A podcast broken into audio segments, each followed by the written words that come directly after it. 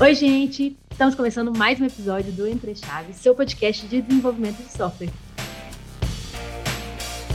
Eu sou a Fernanda Vieira e hoje a gente vai falar sobre arquitetura hexagonal. Mas assim, não se esqueça, né, para quem está nos ouvindo, se você tiver alguma dúvida, alguma sugestão é, sobre tema ou sobre melhorias para nós, manda um e-mail ou nos adicione no Instagram. Os links estão na descrição do episódio. Então, gente, para falar sobre esse tema, é, estamos aqui com algumas pessoas, alguns estreantes do podcast, outros não, outros já mais velhos de casa.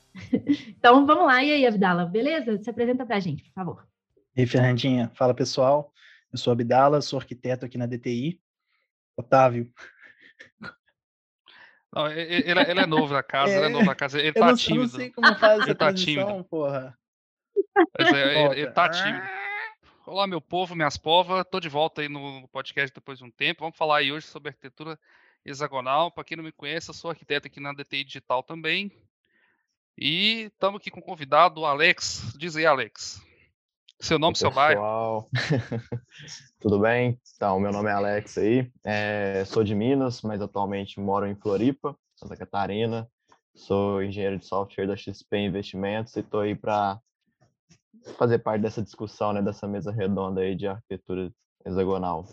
Legal, gente. Então, para a gente falar sobre arquitetura hexagonal, nada mais justo do que a gente começar falando sobre arquitetura em camada né, que é um estilo arquitetural bem tradicional aí, que foi utilizado por muito tempo, né, e vem evoluindo ao longo do tempo. É, o uso né, da arquitetura em camadas ele foi popularizado principalmente quando começaram né, a criar arquitetura cliente-servidor, né, que existiam duas camadas, o lado do cliente e o lado do servidor. Né? O cliente com a interface do usuário, o servidor com a parte mais de, de dados e persistência. E com isso foi evoluindo também né, para a existência da arquitetura de três camadas, que aí já né, começou a resolver um problema de onde que eu coloco a minha lógica de negócio, agora eu tenho uma, uma camada específica para colocar a minha lógica de negócio. E, enfim, foi evoluindo para N camadas, né? Então, para a gente começar esse episódio, falar um pouco mais sobre arquitetura hexagonal, vamos começar primeiro falando disso, né, de arquitetura em camadas. Então, gostaria que vocês pudessem, se vocês pudessem definir um pouco melhor, né, o que é arquitetura em camadas e qual o problema que essa, esse tipo de arquitetura, arquitetura vem resolver. Se quiser, eu posso, posso puxar aqui. Bom, a arquitetura em camadas, acho que ela busca resolver a parte de organização de código, né? A arquitetura de software está aí para isso, né? Como a gente consegue modelar, organizar o nosso próprio código ali, para talvez evitar algum autoacoplamento é, que possa talvez dificultar a manutenção e até a evolução aí do nosso sistema. Então, quando a gente fala arquitetura em camadas, é subdividir ali o nosso projeto com responsabilidades distintas, né? Seja parte de conexão com algum dado, algum adapter ali, ou seja a parte de business logic, a parte de regra de negócio, até então os entry points também. Então é mais para ter esse desacoplamento para facilitar aí manutenção e a própria evolução da aplicação, caso seja esse o, objetivo dela, né, também. Se quiser complementar aí, Otávio Abdala, fique à vontade. Cara, é, isso, isso mesmo. Como, é, eu, como eu sou, eu sou velho, né, assim, desenvolvedor, já peguei muito código legado na vida aí, né, eu acredito que todo, todo mundo tá aqui já pegou também, é, era bem comum a gente pegar aqueles códigos legados lá, você tinha lá a sua camada DAL, você tinha essa camada lá BLL, e você tinha essa camada lá de apresentação, seja ela interface, seja ela uma seja um web service, né? Quem lembra lá dos bom e velho ASMX lá que a gente pegava, né? É, mas a característica forte dessa, dessa, desse tipo de arquitetura é, é o acoplamento, né? Assim, gente, o, é muito comum a gente ver, é, principalmente nesse código legado, a gente vê muito, uma camada está bem acoplada na outra e, e muitas vezes as coisas se misturam, muitas vezes porque o, é, o pessoal que desenvolvia não tinha tanta, é, tanto conhecimento de boas práticas para poder fazer uma boa separação da, dessas lógicas. E aí, sim, você ainda achava cara que inventava ainda mais duas, três, quatro, cinco camadas lá, uma comunicando com a outra. E no fim você chegava, olhava lá, mas era uma camada passando comando para outra e sem necessidade nenhuma. E é, era, era bem comum. Mas assim, no, a, a, o legado, a maioria dos legados, você pode ver aí sistemas daí, datados de 2008, 2009, é, até vamos dizer, 2013 por aí, você vai é muito comum você achar aí é, arquitetura em camadas implementado? É, tem que tomar bastante cuidado, né? né? Que a gente está falando de arquitetura em camadas, que a gente vai criar camadas ao infinito e além. Isso de arquitetura de software está aí para solucionar um problema, mas não para colocar complexidade, né? A ideia é deixar o mais simples possível e o mais entendível. Eu também já trabalhei aí num projeto que acho que hoje atualmente deve estar tá com umas 27 camadas, se não me falha a memória. Isso é um projeto no ano de 2013, 14. Então, assim, já tem um tempinho, mas não tanto tempo. Então, acho que a galera vê arquitetura em camadas, mas às vezes confunde um pouco ali e se perde né, entre esses milhões de possibilidades que vai se criando. Eu acho que eu nunca cheguei a pegar nenhum com 27 camadas, não, mas esses que a gente estava falando, que o Otávio citou aí de, de BLL e DAL também são não, não, vejo mais essa forma há muito tempo, né? Hoje em dia tem um pouco mais do que do que essas, né? A separação é um pouco maior. E, e também tentando resolver esse problema do, do acoplamento que você falou, né? Assim, hoje em dia, pelo menos os, os projetos mais novos que eu tenho mexido, tudo funcionando em cima de interface, né? Com as camadas com um propósito muito mais bem definido, fazendo com que a camada de cima só conheça o, o aquela camada que está abaixo dela, sem depender de implementação. Então tá, deu uma mudada com o tempo isso aí.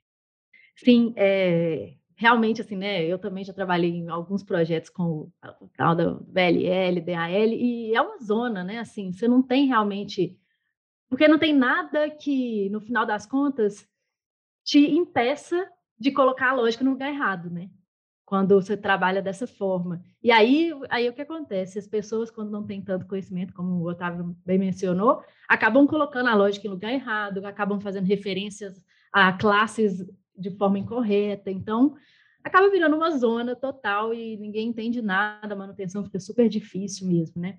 E acho que a arquitetura hexagonal, entrando nela um pouquinho agora, né, é, é um dos padrões que veio para auxiliar exatamente esses problemas, assim, né, de de reutilização de código e organização de código.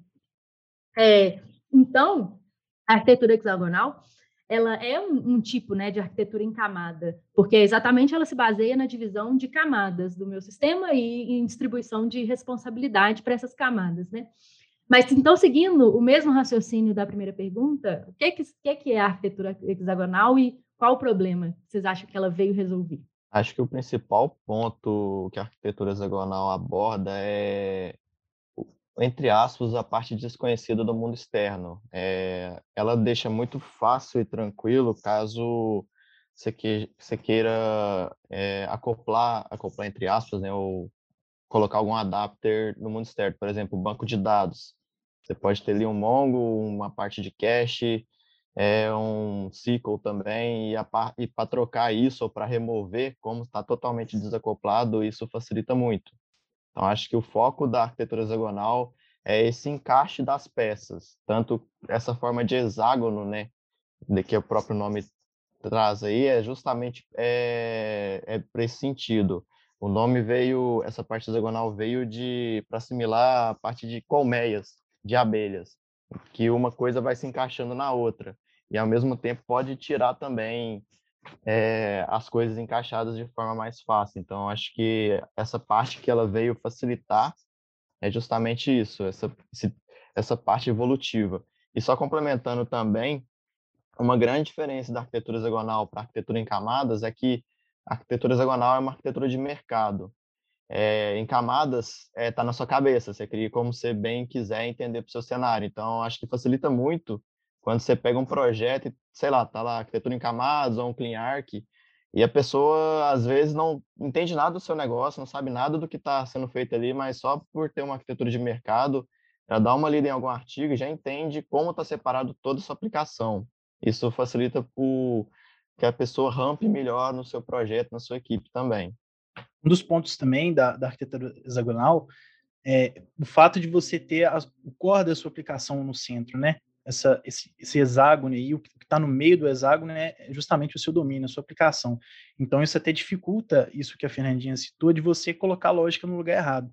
Então, seguindo esse desenho, é um pouco mais difícil de você colocar é, é, uma lógica de negócio, por exemplo, numa, numa porta, né, um adaptador, o nome que eles dão. Não duvide, viu? não, não duvide. Pelo menos, mas pelo menos dificulta um pouco, né? é, é, sugestão, né? Assim, tem lá as guidelines de como você cria, como você desenvolve em cima da arquitetura hexagonal, mas, de novo, é, não é bala de prata nenhuma arquitetura e não tem nada que vai bater na tela do computador de uma telinha azul né, na frente do programador falando assim, você não pode fazer isso. O cara vai lá e faz, já vi regras de negócio na controller, que é coisa assim, bem bizarra. Só é, ressaltando isso. É, e essas Valeu. questões ainda vem algo que nunca se dispensa, né? Você ter revisão de código ali para poder alguém avaliar ver se está tudo certo, né? Mas uma é, um ponto que você falou aí, Alex, que eu acho que é para mim a, é maior das tá, tá para as maiores vantagens da da arquitetura hexagonal é o alto grau de desacoplamento que ela tem, né? A maioria das vezes, como a gente trabalha usando esse modelo, né? Portes e adaptem, que portes seria ali, vamos dizer, só sua interface, né, o que define ali o que, o que vai ser feito e só adapta efetivamente aquela implementação. Então, como o seu domínio não vai ter conhecimento ali daquela implementação, ele vai se comunicar através só de, de desses ports, né, que ele, que ele vai se comunicar com as, com as demais camadas, você ganha a vantagem que se você modelou seu domínio corretamente, te, teve uma preocupação maior ali de ter a sua regra de negócio toda bem implementada, uma substituição de algum desses adapters torna-se um pouco mais tranquila de ser realizada, né? Claro que assim, não dá para falar que ah, vai ser impacto zero, porque dificilmente existe alguma implementação com impacto zero. Mas, ou se eu quero, igual você disse, eu quero trocar um. Uma, uma, aqui tem uma chamada de API que agora eu quero começar a fazer uma, um enfileiramento. Se, o, se a interface do que o poste determina, eu só vou mudar minha, a, o meu adapter para poder ser um adapter de enfileiramento. Teoricamente, a minha regra de negócio tem que continuar funcionando. Né? Sim, sim. E outro, outro ponto também interessante, assim, não, não conheço como funcionam as outras linguagens, mas no mundo do .NET, acredito que vocês também são desse mundo aí, você consegue separar até via assembly mesmo, né? Quando a gente cria um projetinho ali, é, aí as dependências de pacotes mesmo que a gente vai instalar fica só dentro daquele adapter. Então, quando você quer tirar ele fora, você não precisa ficar caçando dentro da sua solução, onde tem mais referências daquele pacote ali, que é um dos problemas também que eu já enfrentei em alguns projetos que utiliza arquitetura em camadas aí, que sempre que tem um pacote na camada de serviço, tem também na camada de domínio, tem também na camada de aplicação, aí não é simplesmente só arrancar fora o banco de dados, tem que também sair tirando todos os pacotes que aquele banco utiliza. Então, também facilita essa parte aí de ser separado via assembly mesmo. Um outro ponto também que não é vantagem exclusiva da arquitetura hexagonal, mas em cima do que o Otávio falou, é que como as, essas implementações elas são em cima das, das interfaces, né, você, você, depende da, da, da, abstração da interface, é muito fácil de mocar as outras partes do, do sistema né, e fazer testes unitários realmente relevantes ali para o seu domínio. Sim, sim. E só mais outro ponto também, a gente está acabando estendendo esse, esse assunto, né? É... Não, esse é o core do episódio, pode. Sim. É, acho que independente da arquitetura que a gente escolher, se a gente segue aí um PO bem, bem a by the book, né, uma programação orientada a objetos, um solid, um clean code, a chance de também você ter um código que é declarativo, que é fácil de manutenção, assim, é bem maior do que você também se apegar muito à arquitetura. Eu já vi muita gente se apegando muito à arquitetura, mas fazendo um código assim, você olha ali, bate o olho e fala, cara, não, impossível fazer um teste de unidade aqui. É, você vai ter que matar tudo e criar de novo. Hum, igual eu comentei antes, não tem arquitetura bala de prata se você não sabe pelo menos os princípios básicos ali, os, a base de tudo, né, que é a própria programação. Sim, e uma coisa que eu acho interessante também, que é, é que a gente olhando para a arquitetura em camadas, né, em comparação com a arquitetura hexagonal, se a gente pensar na hierarquia que existe entre as camadas da arquitetura em camada, se a gente inverter a, a dependência né, entre a camada de negócio e a camada de dados na arquitetura em camadas, a gente chega num modelo semelhante ao, à arquitetura hexagonal, exatamente por essa inversão de, de dependência, né? Porque agora, em vez da minha camada de, de negócio ela conhecer a minha camada de dados, é, isso não existe mais. E, inclusive, né, esse, esse, esse, tema de inversão de dependência e alguns conceitos do Solid aí, tem um episódio sobre isso. Então, se você não sabe o que eu estou falando sobre inversão de dependência, sobre Solid, já ouve o episódio que a gente tem aí sobre, temos dois, inclusive, sobre Solid. Mas, enfim, é... claro, né? A gente já tem que. Né? Enfim, é, mas eu acho que, uma, né, então, isso do foco, né, do domínio, o domínio ser a parte principal, né, o core do sistema, é, é, muito relacionado com o software ser feito exatamente para atender necessidade de negócio, né? O software não existe se não tem negócio, né? Então, é, eu li até uma frase falando assim, uma boa arquitetura, ela grita a intenção do software. Então, assim, olhar uma arquitetura hexagonal, né, se você olha para ela, já você já consegue entender um pouco do, seu, do software, né, pelo menos o domínio dele. Né? Se você consegue entender se ele fala de carro ou se ele fala de comida, por exemplo. Só olhando esse tipo de coisa, assim. E até uma coisa né, que o Alex falou um pouquinho sobre a arquitetura hexagonal ser bala de prata ou não, né? Vamos falar um pouquinho, então, quando que a gente utiliza né, a arquitetura hexagonal ou quando a gente utiliza modelos mais simples ou mais complexos? Qual é a opinião de vocês sobre isso? Olha, sobre isso eu vou bem na linha do Volverno, que é o que traduziu, entre aspas, o, o, o livro de DDD do Eric Evans. É, se você tem apenas uma exposição de dados, né, se, se você constrói uma telinha crude, que simplesmente vai mostrar os dados que tem na sua base e vai salvar, talvez uma arquitetura em camadas ali super simples resolva o seu problema. Se você tem algo a mais do que isso, onde realmente você vai ter que exercitar um domain driven, talvez já seja interessante você pensar em alguma estratégia arquitetural, porque é algo que possivelmente vai evoluir, possivelmente vai ter manutenção. E então, assim, é algo que quando você for pensar em arquitetura de software, é algo que não seja tão simples a ponto de você ignorá-la, mas também a parte não complexa não cai muito nessa frase, mas se for realmente uma parte um pouco mais complexa, já já para você poder pensar em uma arquitetura hexagonal, um clean arc, um onion ali, dependendo do cenário que você esteja atuando. É, eu sou muito da visão o seguinte, é, a, a arquitetura hexagonal casa muito bem com, com quando você precisa praticar DDD, mas não é toda situação que você vai aplicar DDD ali. É, porque às vezes, igual o Alex deu um exemplo aí, ah, eu tenho aqui um, sei lá, um, um processo aqui que uma coisa que ele faz é ler de uma filha escrever no banco, por exemplo. Não precisa aplicar DDD, não precisa aplicar nem necessariamente a hexagonal disso, que nem regra de negócio, nem nada muito complexo eu vou ter ali.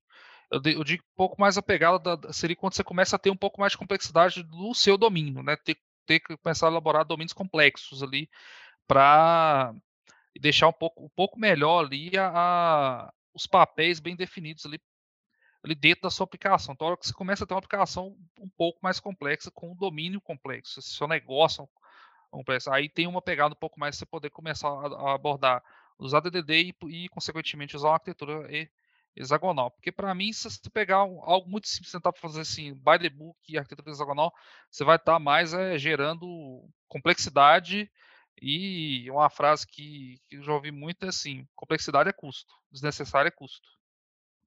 Nada além disso.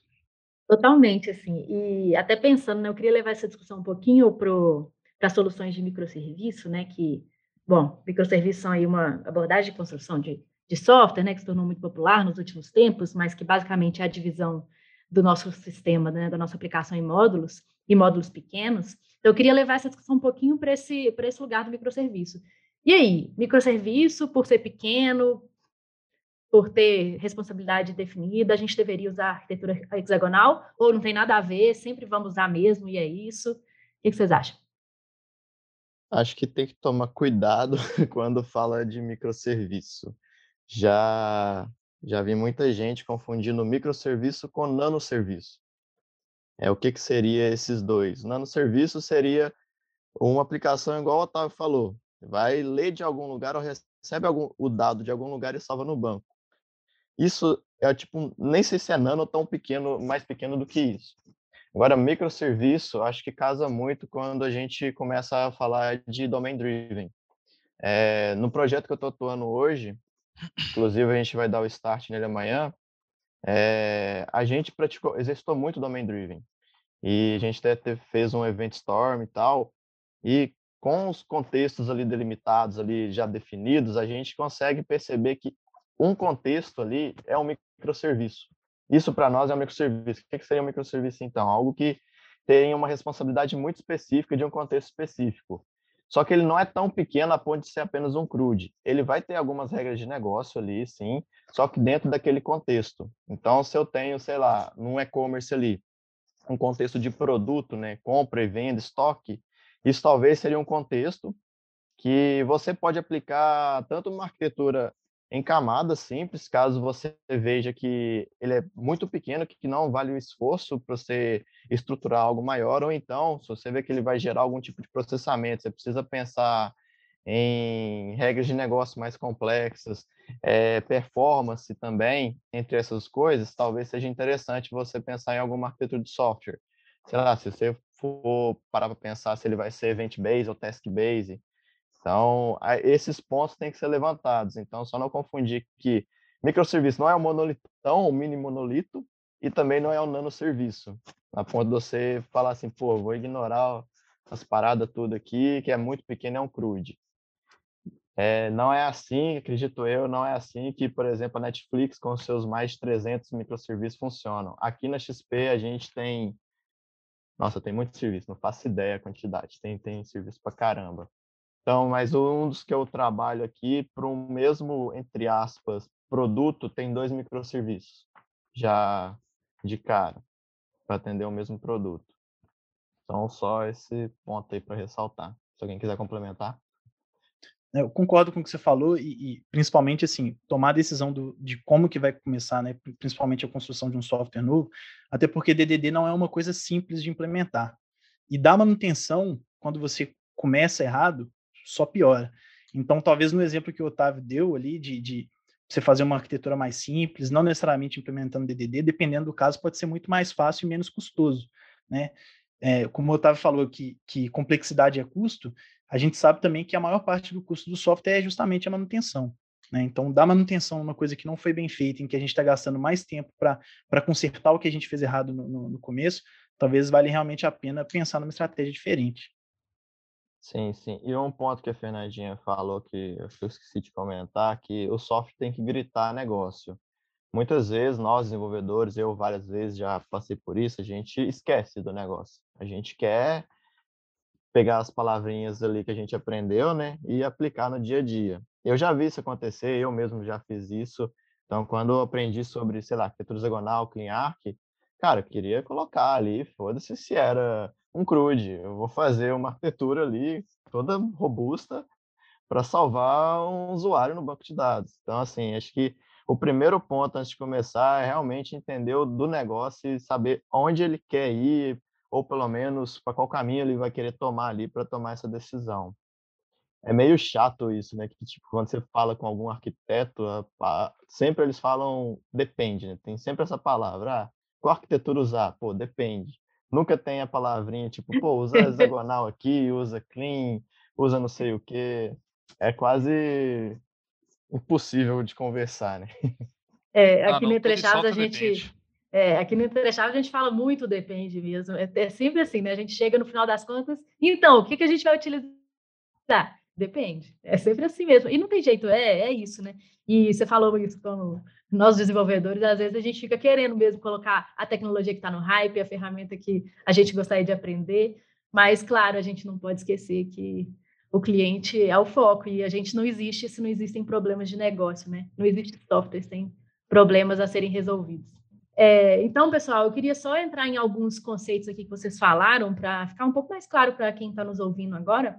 É, quais são as, as, os pontos de, de relação, né? O relacionamento entre arquitetura hexagonal e DDD, por exemplo, que foi uma coisa que vocês mencionaram bastante, é, Clean Architecture também, ou Onion Architecture, quais são essas as diferenças e as semelhanças aí entre essas coisas e, e arquitetura hexagonal? Olha, a primeira coisa que eu falaria, eu vou falar a mesma coisa que eu falei com uma apresentação que eu fiz na empresa de Uberlândia semana passada sobre Domain Driven, que é o DDD, né?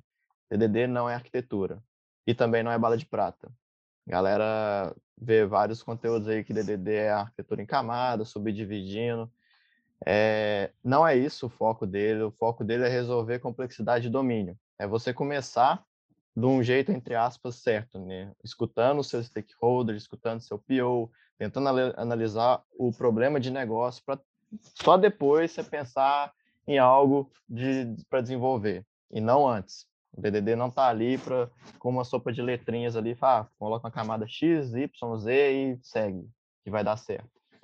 Então, DDD é simplesmente focar no domínio.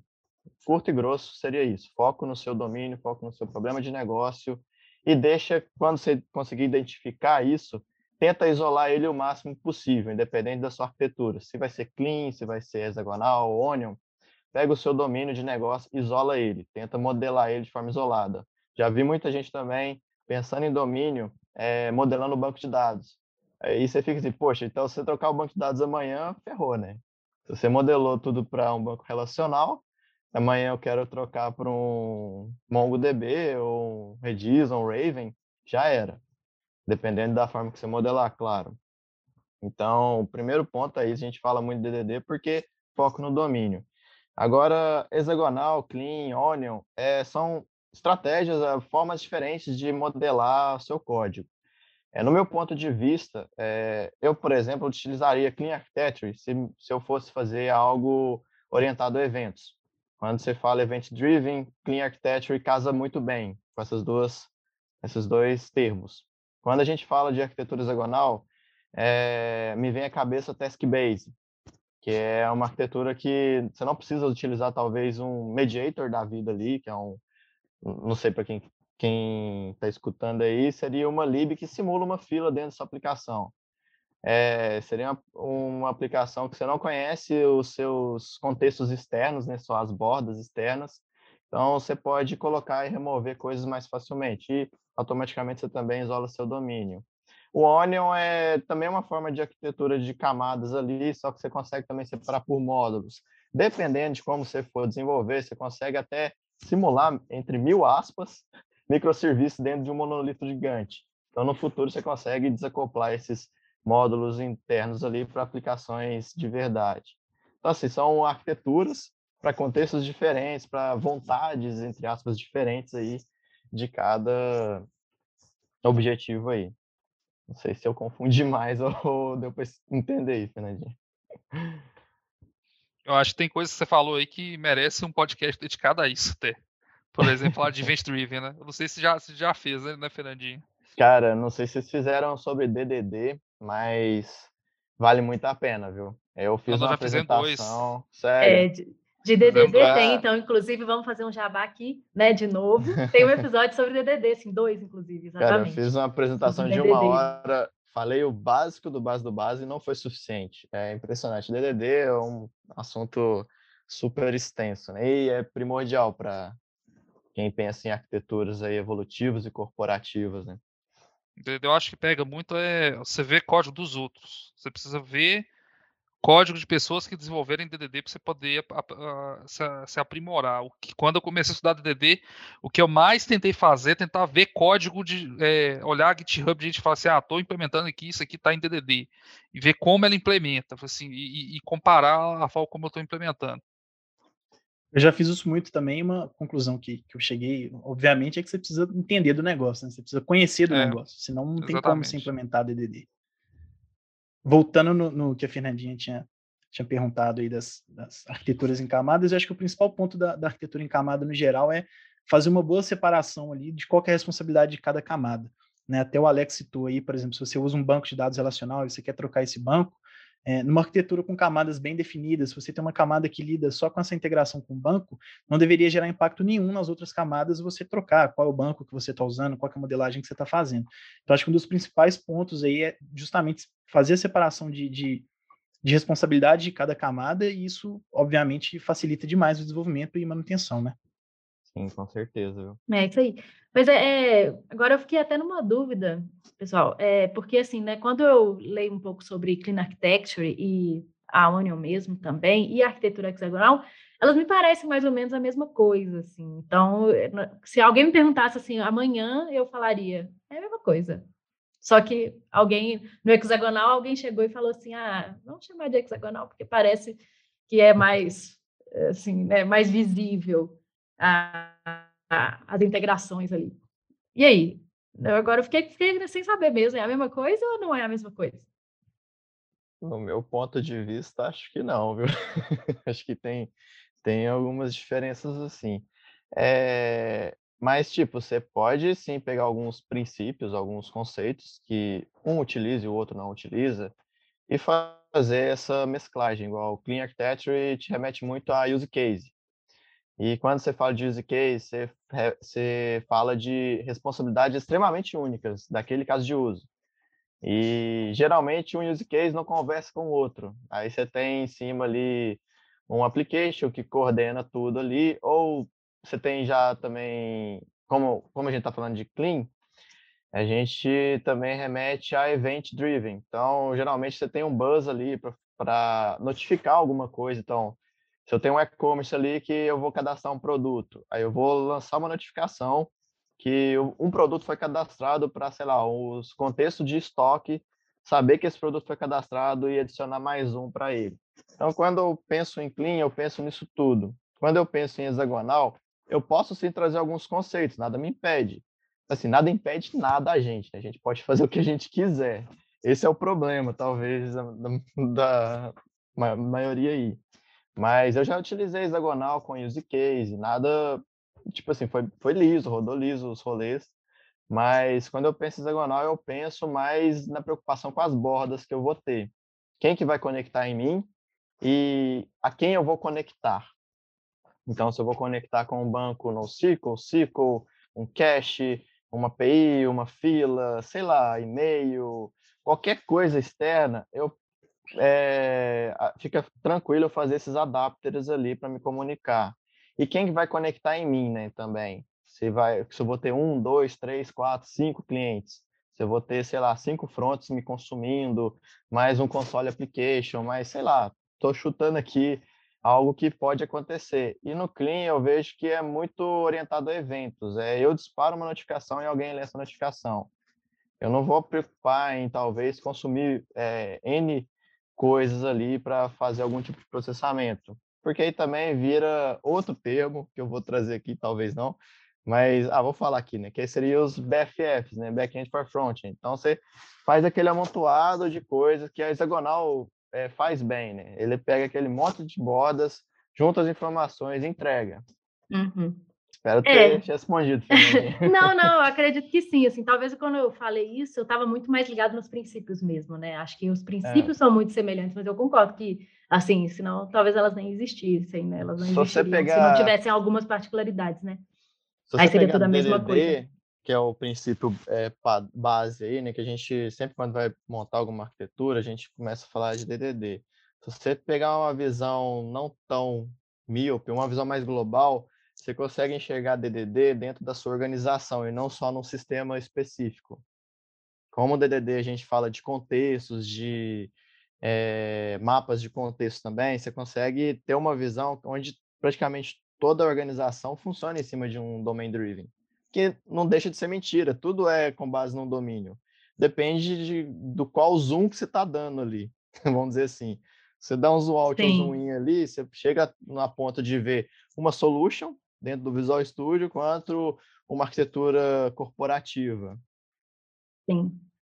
Bom, gente, é, então foi muito bom o episódio aqui, foi uma ótima discussão. Muito obrigada pela participação de vocês. E você que está nos ouvindo aqui, não se esqueça de novo, ficou com alguma dúvida sobre alguma coisa que a gente falou, já corre e nos mande e-mails ou mensagens no Instagram que a gente responde. Tchau, tchau. Alô, tchau, tchau. Alô, Valeu, gente. Pessoal.